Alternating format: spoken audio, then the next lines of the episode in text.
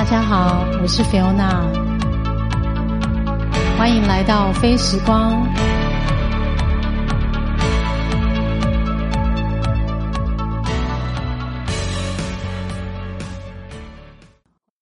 嗨，大家好，我是 Fiona，今天是十月二十九号，也是我们第四集的播出。啊，我想跟大家分享，上周日呢，我参加了一场马拉松赛事。那这场是长荣航空的呃城市观光马拉松。我我参加的里程是二十一 K 半马的一个组别。那呃。坦白说，我参加非常多场，在过去几年之中，但是今年这个可能是一个印象非常深刻的一个经验。主要是因为上半年多疫情的关系，我们其实很多呃活动都被迫取消了。但是呃这场其实人非常多，大概整体有两万个人参加。那起跑的时候其实非常多人，大家在起跑线上面，然后主持人呢就说其实。呃，可能全世界大概没有几个国家可以跟我们一样，在呃这个时间点还可以。万人群聚，然后进行一场赛事，所以其实是非常感动的。然后这一场赛事，呃，我因为前阵子练习，可能有持续的关系，也让我觉得，呃，不管配速啊，或者是身体的状况，或是跑后的复原等等，都非常的呃棒。所以我也很开心，想跟大家分享这个上礼拜的一个一个活动。那讲到。跑步这件事情，我也想在今天的节目里面跟大家分享。呃，我在几年前，呃，大概二零零九年，我是我第一次接触路跑。那当时我人在东京，也是因为当时我在那边的一个朋友，啊，他推荐我。因为她跟我分享了她跟她老公呃跑步的经验，那我觉得蛮好奇的。因为心想，好像只要穿上跑鞋，什么东西不用带就可以出去运动了。我觉得还蛮蛮向往的，所以当时我就呃简单的穿上鞋子之后就出门跑了。那当时只有跑了三公里，呃，三公里的距离其实没有很长，但是。对于已经有一段时间没有运动的我来说，其实，呃，当下那个汗流浃背，其实印象非常深刻。呃，那次我觉得非常畅快，然后也是我大概路跑的第一次经验。接着呢，我没有跑了几次之后，我就回到台湾工作。那大概隔了好几年，二零。一三年的时候呢，我加入了一个社团，然后这个社团其实是我们共同认识的一个朋友，那他创了一个叫街头路跑的社团。那起初其实这个也是几个好朋友，大家相约下班后有一个轻松的路跑的一个。活动可以参加，但是因为人数越来越多，它就形成了一个非常有组织力，然后也有聚集的非常多有创意的年轻人。那这个社团的社长呢，呃，叫做胡杰。如果大家真的有在跑步的朋友，我觉得应该可能有些人会认识他。呃，他是一个非常热情的一个 runner。那起初其实只是想要透过有趣的跑步主题，让每一周都有一些啊 runner 可以聚集在一起，然后大家用热情的方式启动在台北探索。然后每次都有一些呃设定，比如说跑出一个爱心啊，或者是跑出一个当时的一个呃很应景的一个题目，甚至我们可能会边跑边跟路人有一个很有趣、有爱的一个互动，比如说送他们一个。个啊棒棒糖，然后去 share your love 那样的一个主题，呃，印象很深刻，因为在当时我们并不是在训练跑步能够有多快，或者是能够跑得有多久多长之类的，但是啊，就是享受当下这种热情付出的感觉。然后同时呢，那时候认识的一些。啊，跑步的朋友也都让后来的我呢有很多各种户外活动共同兴趣的凝结。那我觉得蛮感谢胡姐的，因为如果没有她。啊，创办的那个社团，其实我们可能也比较没有机会再度启动跑步这件事情。我也多次跟他表达谢意。那我我觉得他也是很多人的精神领袖啦。他是一个非常热情、无私奉献，然后也是一个非常启发很多人的一个蛮重要的一个社团的一个灵魂人物。然后我觉得他很棒，我也很感谢他，也希望他能够继续再启发更多人。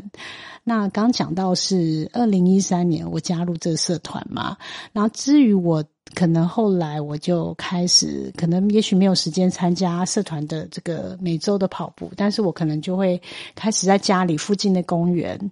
然后就跟家人散步，然后他们散步，我跑步嘛，所以就跑了三 K，慢慢慢慢的，呃，这个这个。这个习惯养成之后呢，对于跑步我就越来越能够找到其中的一些诀窍，就是你的速度也好，或者说呼吸的感觉都可以调节。然后之后呢，就会变成你好像可以跑五 K 喽，然后你开始也可以在。和冰啦，或者是在操场上面进行呃跑步的练习，然后或者是你自己在健身房的时候，你也可以跑步机上面也可以做一个比较呃气候不好的时候，你也可以有一个呃场地上面的切换，也可以做到跑步的练习。那直到我参加好多次，大概就是方 run 大概五 K 啊左右的，有一次呢，我参加了一个十 K 的路跑，我记得那一次我是到了台东的。啊，博朗大道，但是很有趣。我那时候听到博朗大道为名的赛事，就是也不管说啊，到台东，你知道交通有多麻烦，就是你可能要坐飞机去，然后安排民宿等等。然后，但是当时我就觉得我的体力只能从五 K 进步到十 K，就已经是一倍的增加，但是。真正好看的风景都在半马以上的的里程，就是其实我十 K 是什么都看不到的，所以那次之后，我真的觉得啊，我觉得我们应该好好把自己的目标再往更长的距离去做练习，所以就是。呃，距离第一次跑那个路跑，可能第一次跑个三 K 到五 K，五 K 到十 K，其实就已经历经了大概好几个月的期间的进化。那这当中，我觉得蛮推荐，如果真的有跑步的朋友，可以用那个跑步的 App 去记录，因为那个数字的累积会让自己。蛮有一种被激励到，然后有进步的感觉，然后同时也可以看看自己每一次跑步练习的一个时间还有路线，会蛮有成就感的。同时呢，好像也可以跟呃自己的社群。就是做一些抗难，然后可以跟人家比赛啊。比如说你哎，这个月你跑多少里程？那你的朋友可能超越你啊，或者是他正想要超越你等等的。所以，呃，有跑步的朋友应该都能了解我在讲的是什么。然后，呃，回想就是那二零一三年，其实也认识了很多像士林路跑团的朋友。然后我记得社团的这个社长也非常热情。其实直到现在哦，因为已经隔了大概。七年了，还是持续在办一些。呃，小型的团练等等的，那我感觉到真的有跑步的朋友其实非常热情，然后他们是无私在组织一些呃跑步的活动，能够让可能后来加入的社员都能够有一个很好的环境去接受这个跑步的运动，然后我觉得就是无形中的推广啊，呃，从事这样运动推广的朋友都觉得非常的棒，因为没有他们的话，其实很多人可能不知道怎么开始。然后，或者是说啊，这个一懒惰之后就懒得跑步了。但是，如果你有一直积极的参与社团活动，其实你是有办法让这个运动持续的。那我个人呃，虽然加了很多社团，其实前前后好几个，但是呢，我要说的是，跑步这件事终究是一个蛮个人的活动，就是跑步的运动。以运动本身来说，它是一个自我、自我比较是一个人的，就是像打篮球，我们可能有队员啊，然后羽毛球也好，也要两个人或者是四个人。等等，但是跑步这个运动真的是可以一个人完成，然后它几乎也不用什么样的变化，因为你的练习就是你全部的结果了，所以它很容易可以开始，但是也很容易放弃，所以呃，从头到尾真的是一个练心的一个运动项目。讲到练心的运动呢，我想非常。推荐一本书，这本书的作家是村上春树，大家都认识他，因为他是一个知名的日本的小说家。但是本身他也是一个非常非常高龄的一个跑龄非常久的一个 runner。那他也跑过坡马，就是波波士顿马拉松，所以本身他的呃成绩也都是非常非常好的，所以是一个呃非常资深的 runner。那他有写了一本。算散文吧，他有一本作品，就是关于跑步。我想说的是，这本书应该如果有在跑步的朋友，又喜欢看书、看小说，或是有在看日本文学的，应该可能都有看过。嗯，其实里面大家说了很多故事，但是其实他就在讲说，跑步这件事不不仅是肉体上面的一个就是锻炼，其实很多时候其实在练心，就跟我刚刚讲的其实有点呼应的。嗯，我觉得这件事情我非常认可，因为我曾经在跑到最痛苦的时候，其实那时候已经是真的是靠意志力来完成的。然后我想到，呃，成人生的第一场半马，因为半马活动大概是在我记得我的第二年，等于是二零一四年的时候，我参加了呃万金石的半马。那个半马马拉松，那次应该是从十 K 到就进化了，直接到半马，所以这个练习真的持续蛮久，我还蛮紧张的，我记得。然后再来的话，就是我的全马是在同一年的十月，大概就隔了半年，我就去参加了那个大阪的马拉松。大阪的马拉松这个就是全马，全马这一趟。这个就是可能可以抵过很多次的半马的一个经验，因为那个完全是不同境界的。呃，我刚录音录到一半，其实我对面的那个朋友呢，他在处理处理录音的工程，他就跟我说：“你为什么这个可以讲那么久？”其实我跟你说，我可以讲，可能讲更长时间都可以，因为跑步的经验实在是可以说很多故事，就是有关于就是怎么样去克服啦，那种挫折啦，或者是你跑步的时候不小心怎么。呃，受伤了，那你受伤的时候又不能练，但心里又很急，那种煎熬，我觉得蛮多跑步朋友都有经历过。那当然，这件事情你也可以不不用设定的这么的，哎，毕竟我们也不是专业的运动员，可是真的有投入运动的人，肯定能够理解我在讲什么。就是你对一个呃运动。表现的那个进步的过程，你应该还会有设一些目标。那你达达到目标之前，你可能自我做的那个课表的练习，是不是能够踏实的做到？比如说，我今天可能预设我今天要出门练。但是你突然因为什么事情无法，你知道那种焦虑的心情其实很难形容。但是我前一阵子真的有感受到，就是我觉得我不练不行，可是某一天出不了门的时候，我就觉得哦天哪，怎么办？这个今天没有出门会不会如何如何？就是那种，就是代表你有就是把这个事情放在心上去在意它。呃，跑步从来都不是，就是都是累积的，就是它不是一处，就是没有什么天才啦。但有些人天生体能很好，可是，呃，如果你不是天生体能很好，是一个平均的普通人的话，你只要花时间持续把那个跑步的里程。稳定的做训练，我觉得都看得到进步的轨迹，呃，这是我个人经验啦，所以呃，请大家帮我加油。就是我十一月七号要参加泰鲁格的全马，因为这个是我人生中第三场的全马马拉松。嗯，我当然也没有什么设定什么目标，只希望能够顺利的完赛。呃，距离我上一次，呃，我。应该是二零一四年的十二月，那是我第二次。那第一次是我刚刚讲的大阪，所以总共已经回违大概六年的时间，我又没有突破那种什么四十二 K 的这么长的距离。其实我是非常紧张的，但是认真说，这个跑步的练习我是做的不够扎实，就是。呃，只能说顺利的不要受伤就是最好的，然后能够把那个完赛的奖杯带回家，然后不要辜负了眼前的一片好风景，不要这样，好像最后坐上回收车就觉得有点丢脸了。呃，所以这个就是跑步这件事情，在我今年开始感觉又重新启动，因为呃已经很长一段时间没有持续练习了。那呃。让我回想起这个跑步的缘分，还有中间历经了很多社团的一些社群的陪伴呐，我觉得团团团体的那个共同激励力量是非常惊人的。还有最重要应该是自我的一个呃努力的实践过程，就是你要去练习，你要呃激励自己，然后去锻炼你的心智啊，然后在跑的过程之中也要有一种你要去感受它，就是你不要停下来，你就是继续跑，你可能尽管就是。速度变慢，或者是调节你的呼吸，然后去了解你身体的各种状况，然后感受一下你的环境。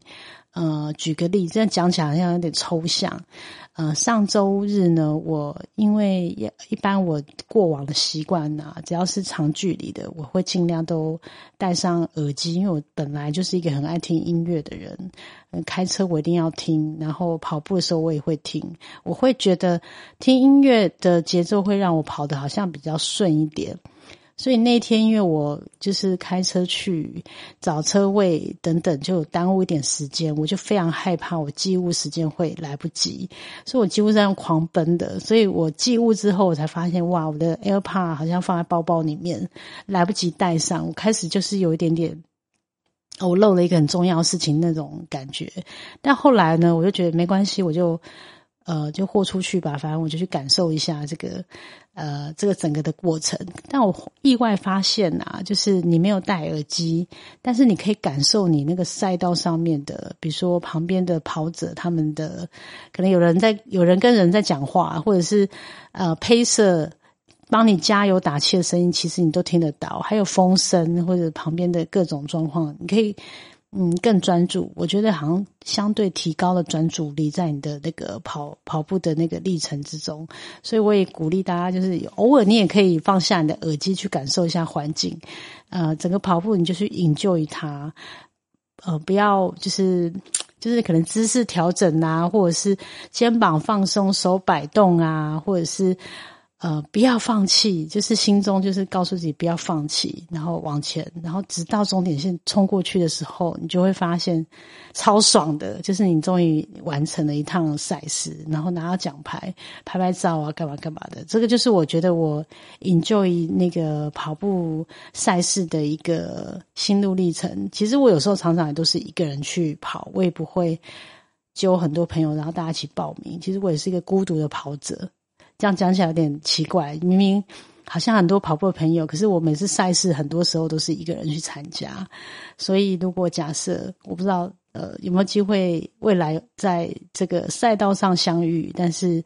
呃我觉得能够成为跑者就是一个最棒的事情。然后我也期许自己未来可以多参加多跑。哦，不要在中间因为各种忙碌而忽略了这一个很棒的运动项目。呃，在跑步的这几年当中呢，我也就是目睹过几幕让我非常感动的事情，我也想要借此跟大家呃分享。呃，其中有一个呢，是我们街头路跑的一个跑友，然后他当时其实是一个全职的家庭主妇，就是他的太太呢，其实是我以前的同事，他是在上班，然后那时候小孩大概念还蛮小的，可能。小小班还是几岁，就是还要坐娃娃椅的程度。然后那个爸爸就是推着他来参加每个礼拜四的路跑。但是其实因为我们都是蛮欢乐的跑步，就是没有到很快，然后中间也会休息。但是你还是会跑出流汗的程度。那时候那个呃小狼爸爸，因为他叫绰号叫小狼，小狼爸爸就推着。兔宝，然后就是沿着街头跟我们一起绕，所以那个小朋友其实几乎是跟着我们一起，就是经历那个跑步的学习。呃，但是呃，我觉得很想帮他祈祷，是因为后来的兔宝因为身体上面就是呃生了一场大病，我觉得。呃，我相信有很多朋友都集气帮忙，希望他们能够安然的，就是抗病，然后去做到最好的那个医疗的恢复等等。但是我回想那一幕，就是爸爸这样子推着娃娃车，啊，带着小孩也不忘说育儿之忙碌，然后但是还是能够享受跑步的当下，我觉得很感动。然后在此也也祝福他们家人就是平安、身体健康，然后烦恼都能快快的抛开。那此外，我也很想讲说，其实，在世界上有很多人，他们看不到，或者是他们的身体状况可能不是很好，可是他们没有忘记啊，去尝试跑步的快乐。呃，比如说像视障朋友，嗯，以台台北来说，我知道有些协会，他们其实是长期在训练陪跑员。呃，所谓的陪跑员，就是呃，你要带着视障朋友在赛道上面跑步。其实很蛮多视障朋友，他们都有跑步的习惯，但是因为他们。